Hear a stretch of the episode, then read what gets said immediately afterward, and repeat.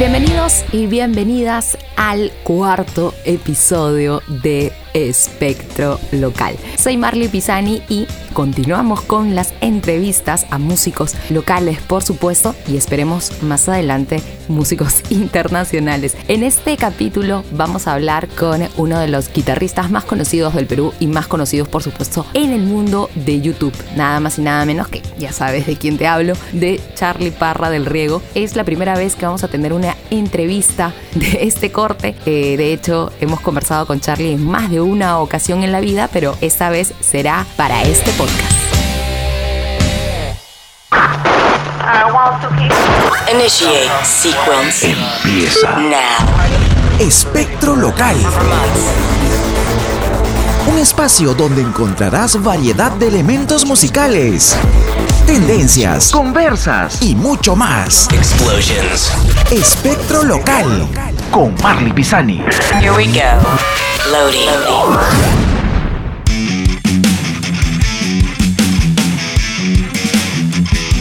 Y esta es la primera vez en mi vida que me toca entrevistar a Charlie Parra porque he conversado con él.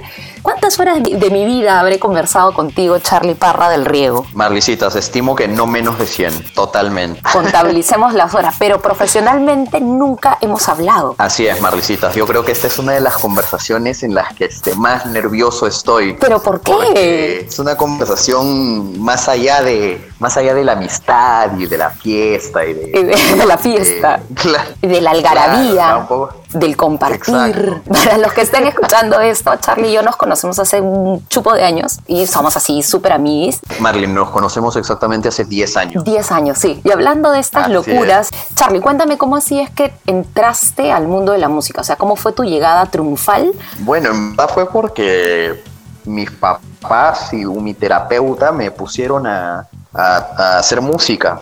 O sea, em- empezó porque yo estaba en, en la sección de los niños este, problema del colegio, de, en verdad el Salón de las Bestias.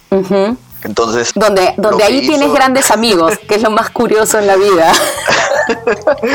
Claro, hice mis mejores amigos ahí. Entonces, este, primero nos pusieron a tocar cajón, ¿ya? ya. Y el, el- el profesor de cajón era Moisés Rodríguez, que es de la familia Rodríguez, una Ya. agrupación este, de música peruana bastante, este, es legendaria esa agrupación. Ya. Entonces el profesor Moisés nos puso a tocar cajón a todos estos niños problema, ¿no? Y resultó que empezamos a ganar concursos de la nueva Acrópolis, Ah, mira. ¿no? Claro, salíamos en, en primera edición, así Eh, Escolares, Carreño. claro, escolares que la rompen en, en el cajón. Igual entro a esto de, de tocar cajón y, y no pasaba nada con mi desempeño escolar, intelectual, ¿no? Según este, los profesores, ¿no? Entonces dijeron, pónganlo a tocar guitarra entonces.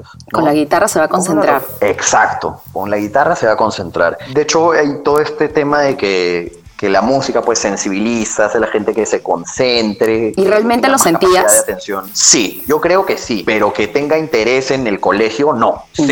O sea, no interés en, en el mundo académico, ¿no? Porque a mí en verdad sí me gustó ir al colegio. Ya, pero para, para ser amigos, para... Olvídate, cuando mi colegio tuvo esta separación de los alumnos de bachillerato y los alumnos no bachillerato, o ya los alumnos que no eran del bachillerato, pues estaban en el olvido. Claro, ¿no? obvio. O sea, era- estar en el olvido hizo que también me, me concentre más en la guitarra que en cualquier otra cosa. ¿Y alguna vez en Y tu vida pensaste Ajá. que ibas a conseguir todo lo que has conseguido en tu vida tocando guitarra? Honestamente, o sea, para serte sincero, o sea, siempre tengo esta, esta, este impulso de decirle a la gente Que lo metan, claro, el de el tipo coach, ¿no? Claro. Sigue tus sueños. Claro, totalmente, le meto todo el coaching. Yeah. Pero, o sea, para mí no era así. O sea, yo jamás en la vida pensé que iba a salir de Surquillo, que iba a tocar en, en otro lado.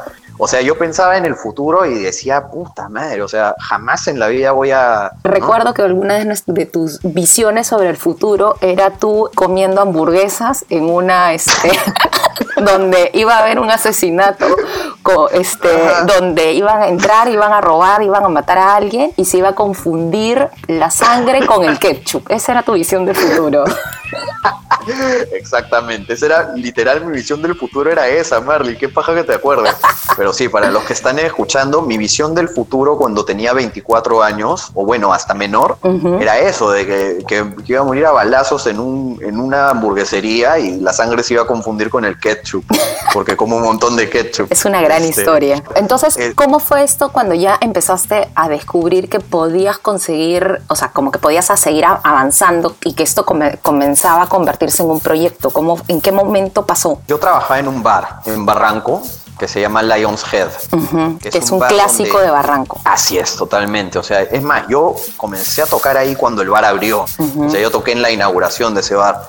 Y yo tenía en esa época 19 años, 20 años, ¿no? Entonces, era tocar todos los de miércoles a sábado, de 11 de la noche, perdón, de 10 de la noche a 3 de la mañana. Todos los Y a días. veces nos quedábamos tocando hasta las 4 de la mañana. Eh, de hecho, sí me gustaba porque tenía una, o sea, pude sacarme 300 canciones del repertorio en bien poco tiempo, ¿no? O sea, ahí ya supe, man, ya no, tan bruto no soy. O sea, tienes esta, esa- pues, tienes esta facilidad que se le dice que es este a los este, guitarristas que es para tocar música de como mus- onda fogatera, o sea, que escucha la canción y la saca al toque en, en unos minutos. O sea, descubriste que tenías esto. hay gente que le dice oído absoluto, ¿no? Claro. Escuchas este, ¿no? Que escuchas a alguien que se cae por las escaleras, sonido de las escaleras, sabes qué nota es, ¿no? Claro. Este ah, se saca por la mierda, ¿no? Do, fa, re, mi, así, así se cayó el. ¿Mañas? Y cuando estabas en estas tocadas, ¿cuál fue la canción más extraña que te pidieron para que toques en, en este local Lion's Hat? Y una gente locaza, pues, ¿no? Ujú. Entonces pasaban papelitos con pedidos tipo el escape de la banda, ¿ya? ¿Ya? Pueden tocar el, es- el escape de la banda. Y no, ¿Cuál toque, cuál? chucha será el escape de la banda. Y era Band on the Run. De Paul De McCartney. Paul más carne. Por ahí Entonces, faltaron poder de poner claro. de Paul más carne.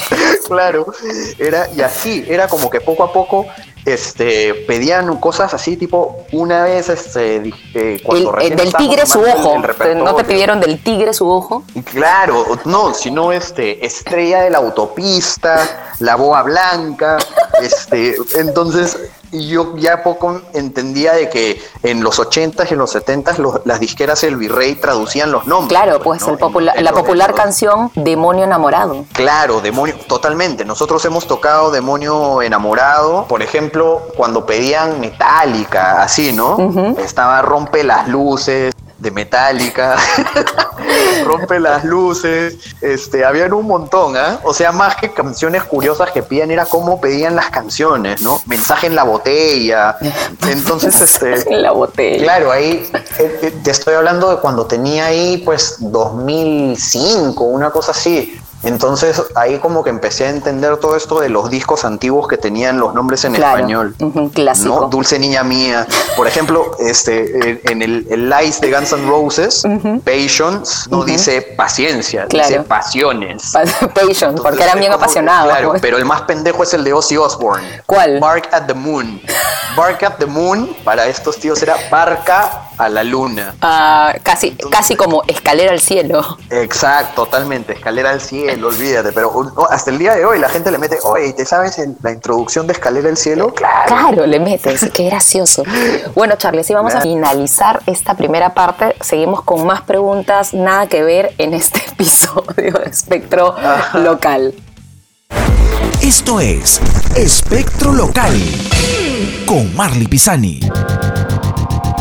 Continuamos hablando con Charlie Parra de cosas nada que ver, o mejor dicho, cosas que ver con el mundo de la música. Charlie, cuando conversamos cosas raras como veníamos hablando hace un ratito de la música que te la escribían en papelitos con traducciones al español. De hecho, tu canal de YouTube es, es uno de los más visitados en Perú y en Latinoamérica. Y hay mucha gente que te escribe constantemente. Y hablando de, de estas cosas de traducción al español, hay mucha gente que le afecta cuando tú pones tus videos o cuando hablas en los en vivos en Instagram en inglés. Me pasa de vuelta eso, siempre reclaman Hay un reclamo generalizado. Con el buto Este- de- del inglés. Pero mi pregunta iba hacia este lado. ¿Qué es lo más raro que te han escrito, ya sea en inglés o en español? ¿Qué es- ¿Cuál es el comentario más random que has tenido en tu canal de YouTube? O en Tengo Instagram. varios. Ya. O sea, tengo, tengo varios. En Instagram no tanto. Ya. Pero en, Yu- en YouTube, o sea, yo tengo un salón de la fama de eso, que todavía no lo, no lo he posteado. pues, ¿no? Deberías hacer un programa especial, pero ¿qué te han dicho? ¿Qué es lo más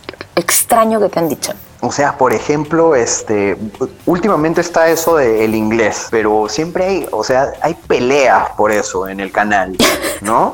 Claro. Hay, pelea, hay, hay discusiones entre los que ven el canal por eso, porque, este, por ejemplo, uno pone, oye, ya pues, este, oye, Charlie, hasta las huevas que hables en inglés, tu gente es de, de Latinoamérica, que la puta madre, ¿no? Claro. Entonces viene otro pata y le responde, mira, hay un culo de comentarios en inglés, no seas huevón, ¿no? Y la gente que, Entonces, o sea, y los, claro, y la gente se pelea por eso. y los que hablan inglés responden esos comentarios, o sea, como diciendo, este, bitch, please, algo, ponen algo. No, la verdad que no. O sea, los jóvenes que están en inglés, o sea, yo simplemente es como que yo tengo un montón de videos en, en español también. Claro, O sea, sí. Lo que yo le respondo a los un huevón pone, puta, que está la hueva, que no sé qué, yo le respondió de huevón. Es cuarentena, o sea, es la mejor oportunidad para que aprendas otro idioma. O sea, que suba un video en inglés y tenga ese backlash. O sea, porque ni siquiera el backlash es en general. O sea, es como que es, es de un, una- unos cuantos, pues, ¿no? Es que el, el tema con el idioma, por ejemplo, yo te voy a contar cómo, cómo ha sido en mi caso. O sea, más allá del internet, te voy a poner el ejemplo de mis discos como Charlie Parra, ¿ya? Cuando yo lancé Procrastinación, Procrastination, donde está Speed Fox, que es el single El más, más covers tiene en escuchado. YouTube y todo. Sí, claro. Incluso tiene más covers que Punk versus Metal. Y es, o sea, es un montón. Es tu greatest Entonces, hit, este, ahí está. Yo creo que el greatest hit es Punk Metal, porque creo que, es más, antes que lo lance, yo me acuerdo haber estado en un taxi contigo Sí. y decirte, oye, voy a hacer este video. Y te dije, métele. salió y- La salí bravazo. Claro, y ahora, y ese video ahora tiene casi 10 millones de visitas. Oye, sí, sí me acuerdo, sí me acuerdo. Creo, creo que nos estábamos yendo a comer ceviche y que me dijiste. Creo de- estábamos hablando Sí, del punk y del metal y fue, pero ¿y si hago una cosa del punk versus metal? Claro, ¿Cómo va a eso, eso fue cuando, cuando comencé a tocar en Masacre. Claro. Que todos los fans, los fans este, Están clásicos de Masacre. decían, ¿por ofendidos. qué? claro, ¿por qué meten este huevón que para con los 6 voltios, no? Con, con, con los que se pagan, Claro. meten acá a tocar metal, ¿no? Y, y dije, ya, pues voy a hacer esta guada, puta. ¿no? Y la repercusión fue bien loca. Pero con ese video, o sea, se abrió la puerta para que pase todo lo que ha pasado hasta ahora conmigo, ¿no? Bravazo. Entonces, ¿Y, el- ¿y qué ejemplo, pasó con lo del Speedfax? O sea, que termina de contarme Claro, claro. es- el, el florillo de ahí. Lo que pasa con Speedfax es que es, una, es un tema netamente instrumental, ¿no? Entonces, cuando es instrumental, lo paja es que siendo instrumental, yo he tocado eso en, acá en el Parque de la Exposición, como he tocado eso en Hellfest en Francia, y he tocado eso también en Estados Unidos, en NAM, ¿no? Entonces, todo el mundo lo entiende. O sea, un huevón que habla francés lo va a entender. Claro. Un huevón que habla en español lo va a entender. Un huevón que habla en inglés lo va a escuchar y lo va a entender porque simplemente es una vaga que siempre digo, do es do en todo el mundo. ¿no? Obvio. Entonces, de ahí saco otro disco que era instrumental, que era un EP virtual, en verdad, ¿no? Nunca, lo, no- nunca fue impreso, que se llamaba Games, y también eran puras cosas instrumentales. De ahí hice otro donde está Vortex. ¿ya? Claro. Que es Pero en. Vortex habían también, claro, de ahí este, en Vortex habían instrumentales, entonces eso también tenían como que bonus tracks, que era Punk vs Metal, Punk vs Metal 2, el himno nacional, ¿no? Entonces era como que tenía un soporte más instrumental. Entonces estos dos discos fueron, o sea, los discos que im- imprimí, que, que, que copié, este, fue un éxito. No me quedó ni uno para mí. Así es la huevada. o sea, Bueno, como felizmente que, yo tengo, bueno, por acá tengo, justo estoy mirando, por acá tengo los míos, me falta el último, ¿ah? Me falta el último, ese sí no Claro. lo tengo en físico, porque nosotros todavía somos la generación que busca el disco físico.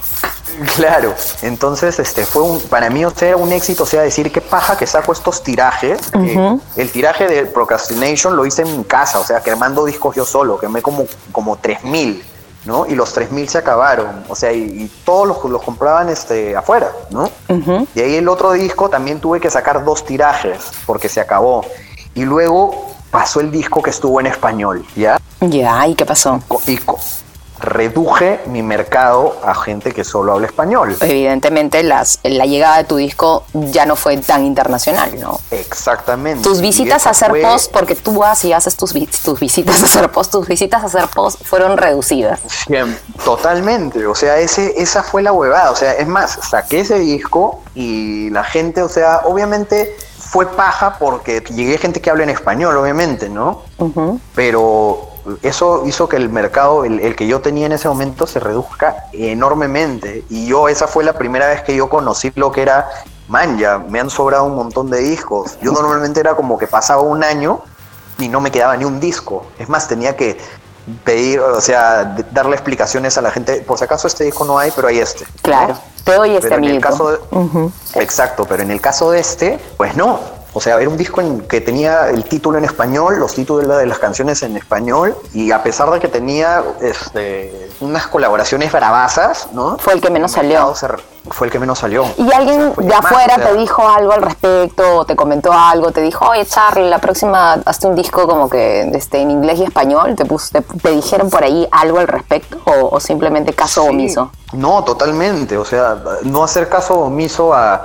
O sea, obviamente uno tiene que hacer música por la música que te gusta, la música que te llena y lo que te da feliz, ¿no? Eso está, en eso estamos claros. Así Pero es. si tienes a alguien que es una persona que le gusta lo que haces, que es consumidor de lo que haces y te da un consejo de eso, o sea, tienes que escucharlo porque al final él es la persona que te ha buscado, ¿no? Así O sea, es. Yo por eso como que muchas veces cuando hago estas cosas le hago mucho más caso a la gente que escucha música que a un productor musical. Claro, ¿ya? porque obviamente Porque te basas eso- en lo con lo que la gente conecta, pues no. Y aparte, aparte los- a veces los productores musicales tienen otras intenciones entre lo que va al mercado, entre lo que Claro. este, la radio quiere, entre comillas, o cuál es el sonido del momento. Entonces, Incluso la- las mismas bandas. O sea, ponte Difonía.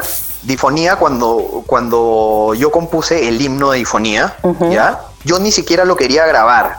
Porque pensaba que era la canción más fresa, la más Claro. ¿no? Y yo quería que Difonía fuera más identificable con, con El Hijo de la Guerra, con canciones un poquito Más más, fuertes. más rapiditas, Ujú. más fuertes, ¿no? Y resulta de que, puta, el, el himno de Difonía es la más escuchada de, de, de Difonía hasta ahorita. O sea, Sí. como que cuatro discos más tarde, el himno sigue siendo la más pedida, sigue siendo la más escuchada, la más todo, ¿no? O sea, es como que es esa canción que nos que Ricardito dice, eh, canten ustedes, y la cantan ellos. sí, la O sea, gente se afana, pero... Sí. Maleadas. Y soy testigo de que te han dicho de que con el himno se han casado, se han graduado, este, les ha ayudado para, este, para este, cambiar su vida, en fin, de testimonio. Claro. Parece canción de, sí, de- de testimonio evangélico. Ya, Charlie, para ir finalizando Totalmente. este bloque, ¿cuál es la frase o qué, qué es la cosa más extraña que has encontrado en YouTube que te han puesto? No sé, que te hayan preguntado por otra cosa, no sé, ¿cuál es el comentario así más random que te, ha- que te han escrito? Hay, hay un que siempre me escribe que me detesta, ¿ya? Ya. Siempre me escribe, pero sí con odio, ¿ya? Con odio. Todos los días me escribe así. Y es un hater video. total. Totalmente, man, ¿ya? Y es como que a veces digo, puta madre, debería bloquear a este concha de su madre, ¿no? Pero no. por otro lado digo, digo no, porque en verdad este on visita los videos todos los días. Claro, o sea, te bien, odia, pero te da clic, que es lo importante. Totalmente. O sea, a mí lo que me, me impacta es de que sí me están comentando un montón que cuando buscan Charlie Parra en Google, Más que salir, el- las primeras cosas que le salen es Charlie Parra estatura, Charlie Parra novia, Charlie Parra, o sea, Charlie Parra este, comida favorita. ¿En Sí, serio? que- Sí. No, lo, lo, sí. lo de la estatura me No pasa si de vueltas. Sí, es que a mí me, me, me parece bravazo porque con un montón de gente me he encontrado, o sea, tipo, que me dicen, Charlie, una foto, que no sé qué. Sí, sí, ¿no? sí, yo he escuchado, Además, en más de una ocasión te han dicho, es más, yo me he ganado cuando han dicho, oye, pero no es tan alto, oye, Claro, entonces eso me ha hecho ver que como audiovisual la he roto porque todo el mundo piensa que soy gigantesco. Puta, de la sí. puta madre. Sí, en verdad todo el mundo piensa que eres, este, no sé, este, como Schwarzenegger, ¿me entiendes? Y cuando dicen, es como que, es o sea, yo he escuchado en varias ocasiones que, te han que, que se han dicho, ay, qué chato que es, y es como que... Oye, pero no te has pendejo de que fuera un enano. No, tampoco eres pero- enano, no. Tenemos más gente este, conocida que es enano. Pero bueno, cerramos esta segunda parte hablando de cosas random y de comentarios random con Charlie Parra. Volvemos en un toquecito. Escuchas. Espectro local.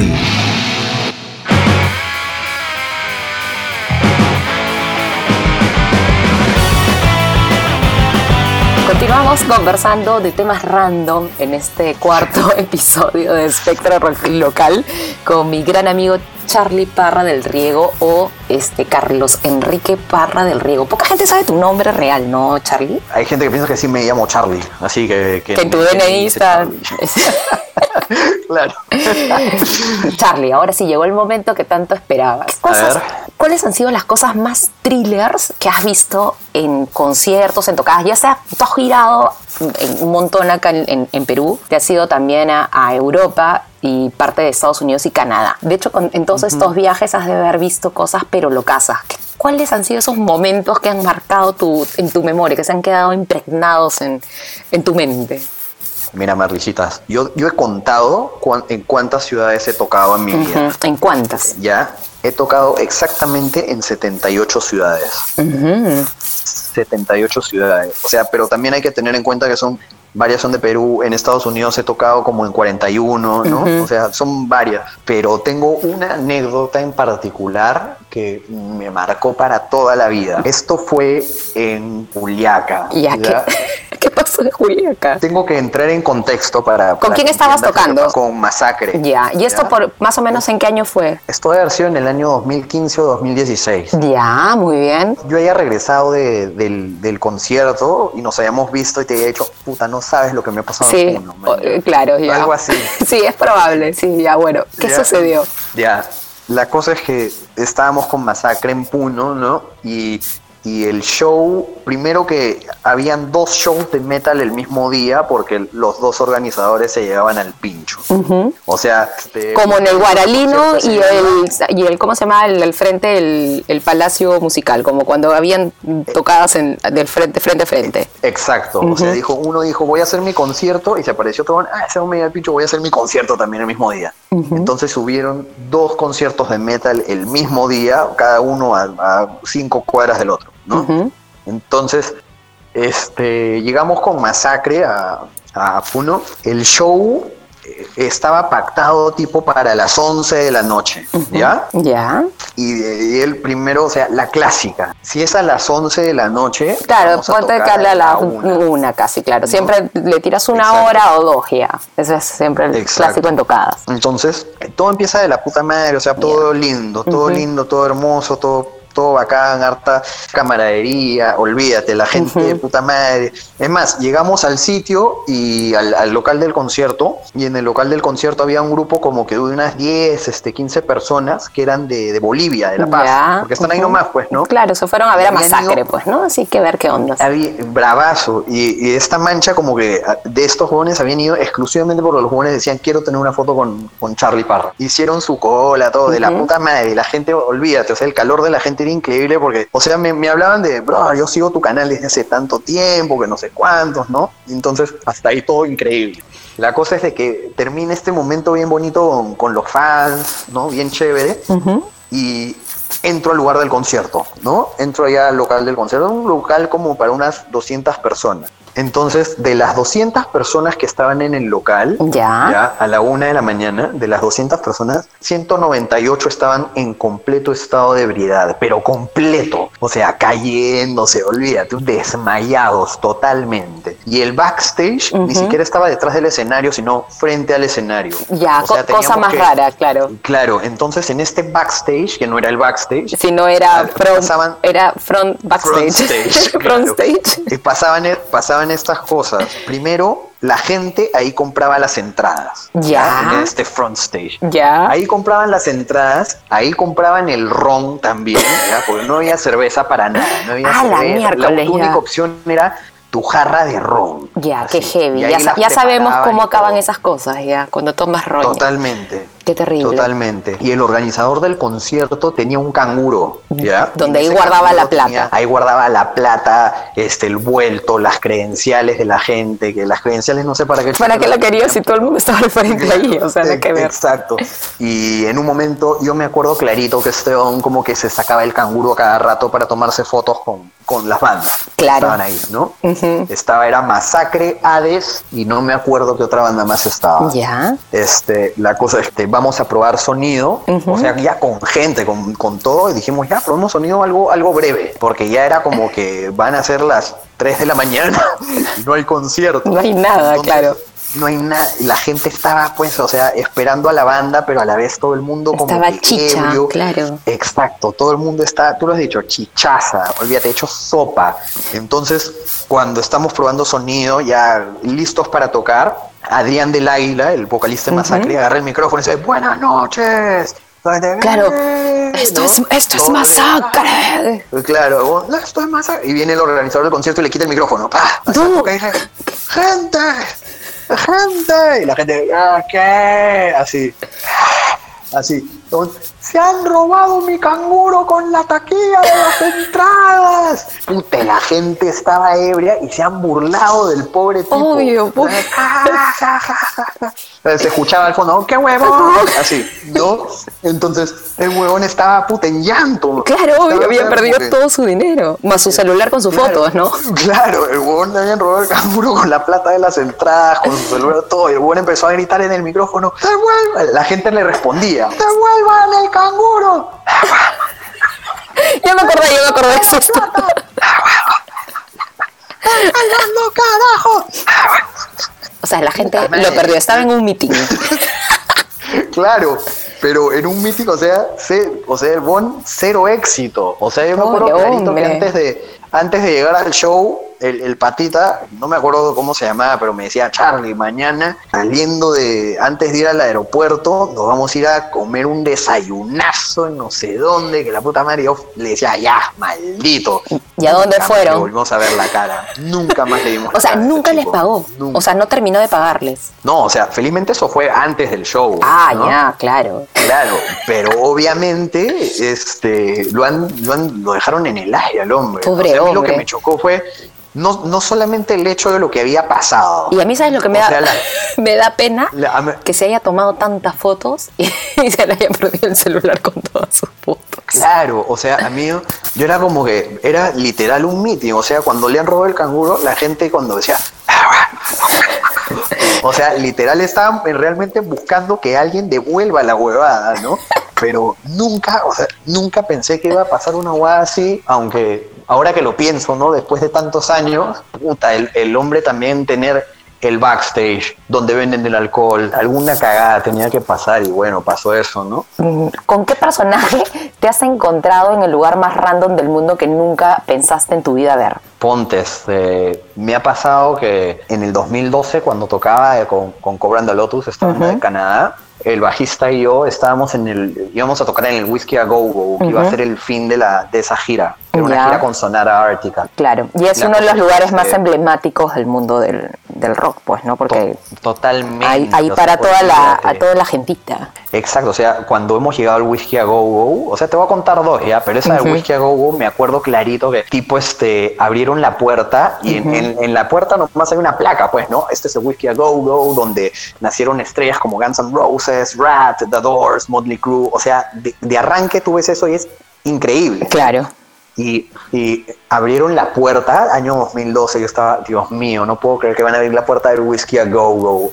Abren la puerta, puta madre, un perro mojado en el piso, puta, olvídate, era una, o sea, Era literal lo que dicen en, lo, en los documentales, una fucking chingana. Y entonces terminamos eh, de hacer la prueba de sonido y yo le digo al bajista, oye, y si vamos al Rainbow, que saca nomás, ¿no? Vamos un toque, nos tomemos algo y regresamos acá al show, ¿no? Que es otro lugar emblemático de Los Ángeles. Exacto, totalmente. O sea, para mí era donde el, el lugar donde paraba, pues, este, el- donde sale el video de Es- Strange. claro, y sale ahí Rain. Toda la gentita también ahí. Claro, entonces vamos con este y empezamos a, a chonguear pues con la gente que estaba ahí, no todos eh, así seco, seco, Seco, seco, seco, en el seco, claro. Puta, y, en- y el me dice, imagínate que venga Lemmy. Y yo le decía, puta, sería increíble. Se aparece Lemmy. Y nos dice, hola chicos, nos agarra los hombros. ¿Qué tal chicos? Buenas tardes. Puta, y se sienta en su, en su, En su mesa. maquinita. ¿no? En la maquinita está tragamonedas con su cenicero y todo. ¿Tú crees que nos hemos seguido chongueando? Puta, calladitos. ¿Y le dijiste así, algo? ¿Te acercaste y le dijiste algo o, o te quedó, quedaste impactado ante su presencia?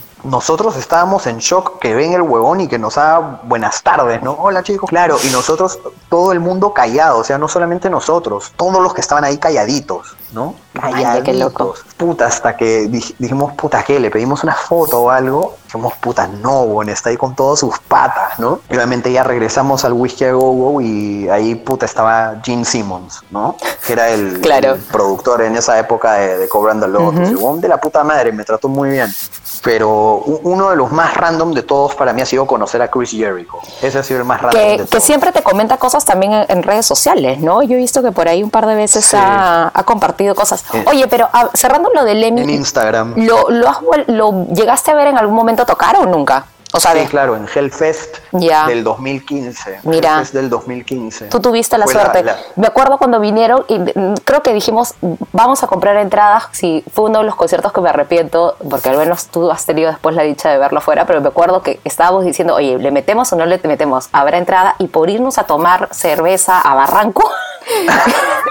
Nos enteramos después de que las entradas de Motorhead prácticamente acá en Lima las estaban vendiendo creo que a 10 lucas, pues sí creo que fue una de las cosas que más nos hemos arrepentido. Bueno, en mi caso yo más Sí. me arrepentí en la vida. Claro, pero eran otros tiempos también, Maricitas. O sea, eran otros tiempos en los cuales, puta, que eh, veías el precio de la entrada y decíamos, puta, ¿y ahora qué hacemos? Claro, sí, fue así, oye, ¿qué hacemos? No la hacemos, ya, ya, vamos a tomar chela Barranco. Es que yo venía con la experiencia de haber ahorrado mi plata para comprarme mi entrada White Snake. Claro. ¿no? Que me costó como ciento, ciento y pico de soles, ¿no? Y llegamos y afuera del concierto estaban 15. Puta madre, me quedé con esa huevada en la cabeza siempre, ¿ah? Sí. Estaba este, puta White Snake. Qué buena, pero sí, es, ese es... Oye, yo los de Whitesnake lo visto. los vi, es más, yo sabía que iban a llegar a la radio, porque en esa época me acuerdo que estaba trabajando en estudio y al frente estaba Oxygen. Entonces yo le pregunté ahí a la gente, le dije, oye, avisen la voz, pasen la voz cuando llegue, esto para tomar mi foto, pues, ¿no? Para, para estar ahí. Y este, y en, en eso, pucha, ya estaba esperando, decía, pero no habían llegado y esa. Entonces, al del otro lado estaba eh, esa- la radio, creo que era la Mega. Y me acuerdo que yo salí y le pregunto a uno de los chicos que trabajaban en la Mega, le pregunto, oye, ¿y llegaron estos huevones? ¿Quién? Los de Whitesnake. Me dijo, ¿qué? ¿No eran unos cumbieros argentinos? Ya se fueron ya. Y yo, ¿por qué no me pasan la voz? Ay, pero que nosotros pensamos que eran unos cumbiamberos argentinos. Digo, no, brother, digo, son, Puta madre. son los papás del glam, ¿me entiendes? Yo salí así consternada, yo ya no quiero nada, ya me voy. Escúchame, ¿cómo así es que te iniciaste esta relación con tu fan gladiador de, de este, en redes sociales? Este, primero, eh, eso ha pasado recientemente, hace bien poco. O sea, bien poco, como que me siguió en Instagram y, y chévere, ¿no? O sea, bravazo porque de hecho es uno de mis favoritos, ¿no? De- del mundo De al lado, ¿no? Entonces, Ujú. la- en el 2012 yo lo conocí personalmente porque estaba en Gales y íbamos a tocar también con esta banda en un festival que se llamaba Hard Rock Hell, ¿ya? Ya. Entonces estaba en el backstage alistando mis cosas y todo, y, y entra este on, ¿no? Que, que no es tan alto tampoco, y viene y me dice, oye, discúlpame, ¿sabes dónde está el baño? Y digo, sí, sí, sí, acá está la vueltita. Y digo, concha su madre, es Oh. Jericho". Claro. Claro, y el huevón, puta, sale del baño y dice, oye, me empieza a hablar. O sea, ni siquiera yo le hablaba, el huevón me hablaba a mí, me decía, oye, qué frío hace, ¿no, huevón? Y yo, "Puta, Claro, sí, estaba- estaba metiendo mierda". letra. Claro, y me decía, oye, este, ¿y a qué hora tocan ustedes? Ah, bueno, tocamos antes que tú, obviamente, ¿no? O sea, tipo a las 5 de la tarde, ah, man, ya que. Y estábamos conversando así chévere, ¿no? Entonces, eh, como que ya empezamos a hablar un poco de la lona también, ¿no? Claro. Y dije, oye, ¿cómo haces para repartirte entre la lona y tu banda Y la de rock, música. ¿no? Ujú. Claro, y güey me dice, no, puta, primero este, como que me dice, puta, te- es, me dijo, es una lataza, porque tú sabes de que esta hueá también, este, el mundo de la, del wrestling también es una gira, ¿no? Es una gira constante, ¿no? Es, me dice, es igualito, no ves a tu familia, que no sé qué, ah, bacán, ¿no? Y terminamos de conversar y como que el huevón me dice, oye, de puta madre, hermano, y yo, no, chévere, Cris, o sea, ¿nos podemos tomar una foto? Claro, pejo, nos tomamos la foto de la puta madre y el huevón me dice, ya no, este, me dice, see you at home. Yo dije, ¿por qué chucha me ha dicho eso? ¿En qué ¿No? ca- ¿Dónde nos vamos a ver? Claro, see you at home. Así, y yo, ¿cómo que en casa, man? Yo- y era justo que decía, cobran the Lotus en mi, en mi, cameni- en mi camerino, ¿no? Decía, cobran the Lotus Canadá. El one es de Canadá. Y veo mi Ah. guitarra, y mi guitarra, mi guitarra siempre tenía una bandera de Perú encima. Y- Y, la bandera de Perú es, es Se- igualita a la de Canadá. Se pajareó y pensó que eras de Canadá. Dije, ¿por qué chucha me ha hecho eso? Y ahí saqué conclusiones. Es porque ha leído Canadá. Porque Claro. ha visto la bandera de Perú y piensa que es la de Canadá. Y al parecer mi inglés puta, se ha puesto bien achorado también. Qué bueno, Charlie, Y- qué bueno que estés, que hayas superado el rechiquen. Claro. Y ya años más tarde, este, este año yo conocí a un referee de, de WWE, se llama Marty Elias, lo conocí en, en Los Ángeles. Entonces, justo el huevón trabaja con la, con la marca de amplificadores con la que yo trabajo.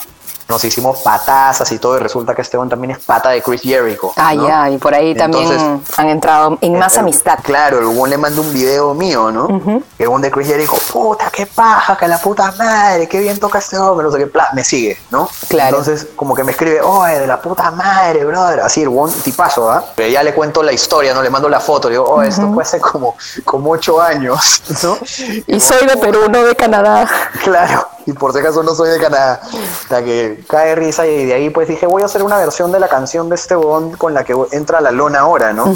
Y el bon feliz la reposteó y todo. Entonces eh, me dijo, brother, cuando vengas a Los Ángeles, puta, me tienes que pasar la voz para, puta, eh, para meterle un poco de bubbly, para meterle unas chelas, que no sé qué. Digo, ya, bravazo, puta. Y ya, pues nunca fui a Los Ángeles. Claro, y vino el coronavirus y fregó todo.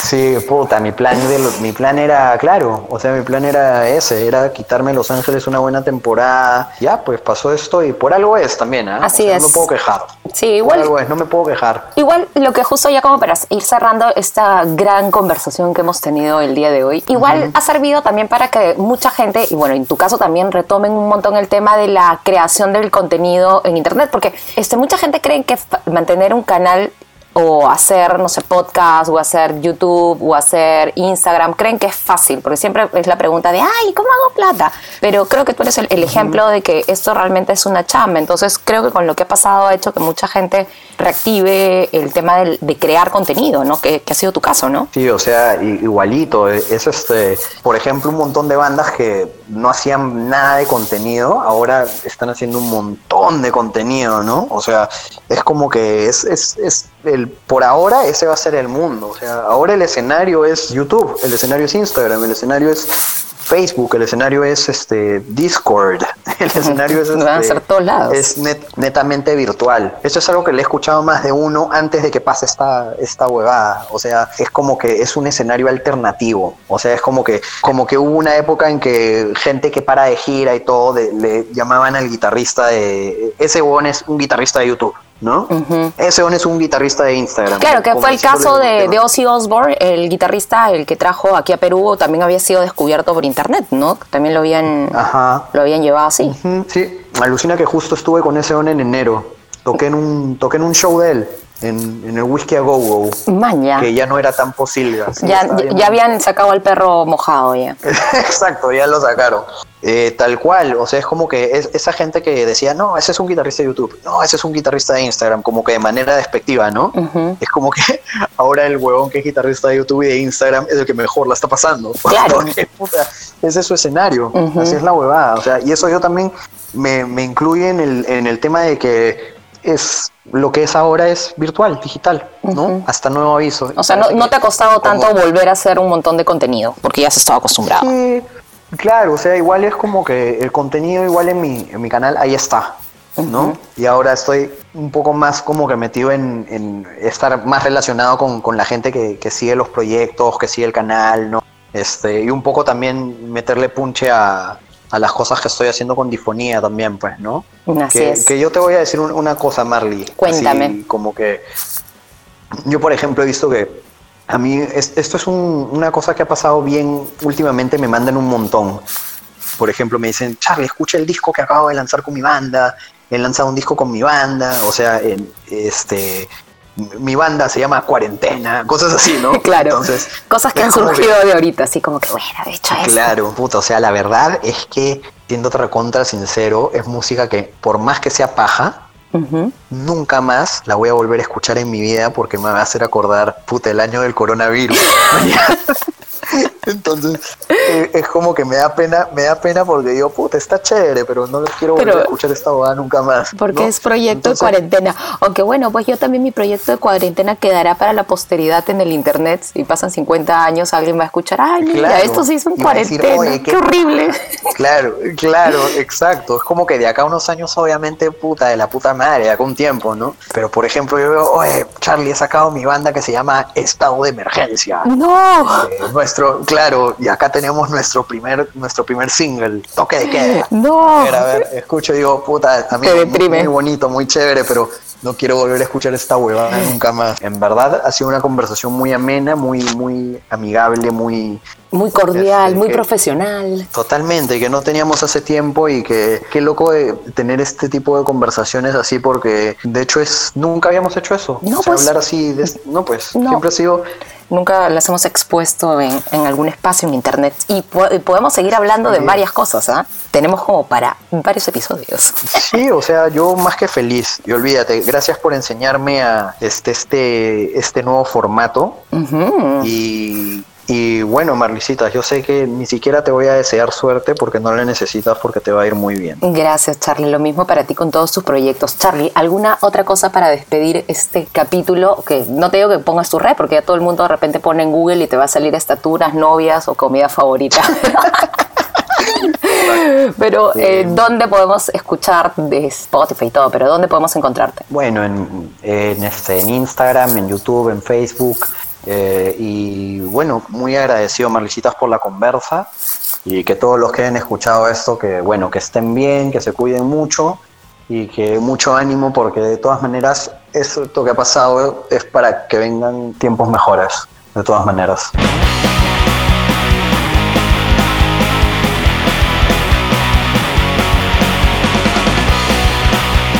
Finalizamos así este cuarto capítulo de Espectro Local. De hecho, ha sido una entrevista que ha durado un poquito más de lo que teníamos pensado y espero que te hayas divertido. Recuerda seguirme en redes sociales como Marley Pisani y esperemos tener a más músicos dentro de este espacio. Así que nos conectamos, nos vemos y nos escuchamos siempre por estos lares. Recuerda que este podcast puedes escucharlo a través de Spotify y también a través de Google Podcast o Apple Podcast. Estamos en todos lados. Así finalizamos este cuarto episodio de Espectro Local y recuerda, si quieres chambear en internet, ya sea para hacer contenido en YouTube, en Instagram o en donde sea, el tema es la constancia y la chamba. Así que eso no hay que olvidarlo. Y también no hay que olvidarlo por aquí para poder seguir chambeando. Así que nos encontramos en una próxima ocasión. Chao, chao. Esto acabó. Escuchaste Espectro Local. Quédate aquí, escucha más episodios y sigue a Marley Pisani en sus redes sociales. Espectro Local.